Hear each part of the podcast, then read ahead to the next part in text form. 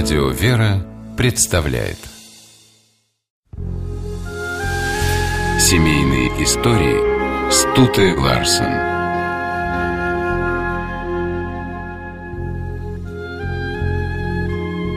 Сегодня женщин, которые воспитывают трех и больше детей, называют не иначе, как героинями. Многие матери вздыхают.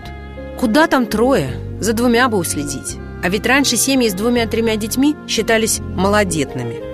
У многих родителей было по 10 и даже больше детей.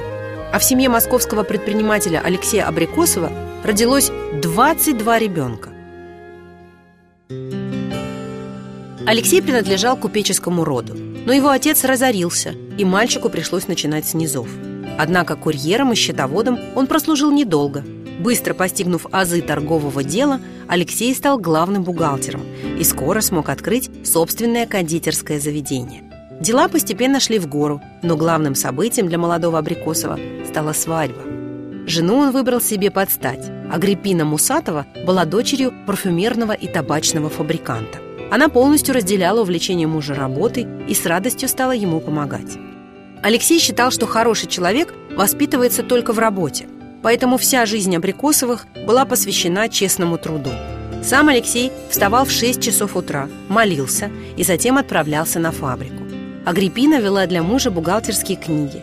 Детей, когда они подросли, Алексей тоже приставил к делу. Они помогали на фабрике заворачивать конфеты в обертки. Благодаря такому мудрому подходу предприятие Абрикосовых быстро расширялось. Как только Алексей уверился в том, что его старшие дети научились уважать свой и чужой труд, он передал им свои фабрики. Так было основано знаменитое товарищество, которое называлось «Абрикосов и сыновья», которое входило в тройку крупнейших российских кондитерских предприятий. Так как дети Абрикосова хорошо знали, что такое труд, они искренне заботились о своих рабочих. Сотрудников фабрик бесплатно кормили, на каждые праздники дарили подарки. В столовых появился электротеатр, то есть кинотеатр, где показывали немые фильмы. Алексей и Агриппина Абрикосовы старались не только научить своих детей, как добывать себе хлеб – когда-то Алексей не смог окончить практическую академию коммерческих наук из-за того, что его семья разорилась, но он отлично понимал, насколько важно образование. Поэтому все его дети учились в пансионах, гимназиях и училищах. Благосклонно отец относился и к искусствам. Среди его детей и внуков были талантливые врачи, ученые, издатели журналов, философы, актеры и художники. Каждый из них прославлял имя своих родителей – Алексея и Агриппины – которые не просто сумели обеспечить будущее детей, но вырастили из них достойных, умных людей. Абрикосовы не считали, что деньги нужно тратить только на себя и семью. Алексей говорил, что Бог дает человеку богатство, но требует по нему отчета. И благотворительность Абрикосовых стала известна не меньше, чем их шоколадные конфеты.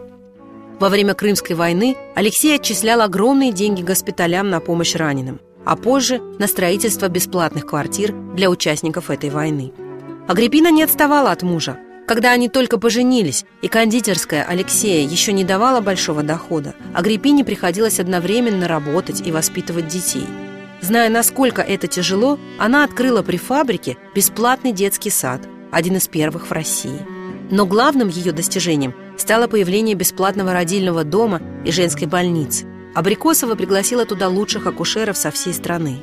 Детская и женская смертность в этом родильном доме были рекордно низкими даже по сегодняшним меркам. Всего 1%. Традицию родителей заниматься благотворительностью поддержали и их дети. Мария помогала Александровскому и Басманному женским училищам. Вера – городскому реальному приюту, Алексей – мужскому хамовническому училищу. Алексей и Агриппина Абрикосовы прожили в любви и браке почти 50 лет – из 22 детей до старости дожили 17, и каждый из них был достоин своих родителей. Алексей пережил жену на три года. Когда он умирал, у его постели собрались 150 потомков. И все они были благодарны отцу и деду за его любовь и мудрое воспитание. Семейные истории –